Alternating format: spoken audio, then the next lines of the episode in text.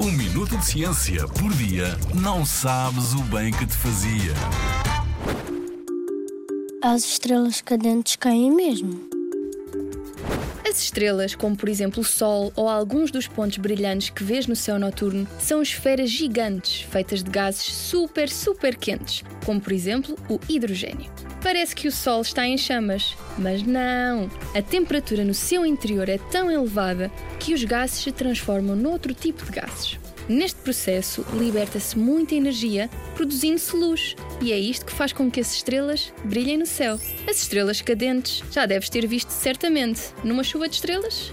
Pois é, tenho uma coisa para te contar. As estrelas cadentes não são mesmo estrelas. No espaço existem pequenas rochas que estão a vaguear e a deambular, que por vezes são fragmentos de grandes asteroides e cometas.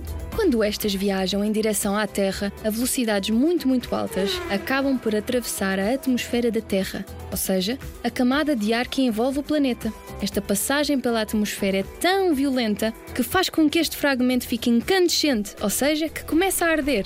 Aí sim, são chamas. É este o rasto de brilho que vês no céu quando vês uma estrela cadente. Agora já sabes, estrela cadente é apenas um nome popular, não são mesmo estrelas. Na Rádio ZigZag, há ciência viva, porque a ciência é para todos.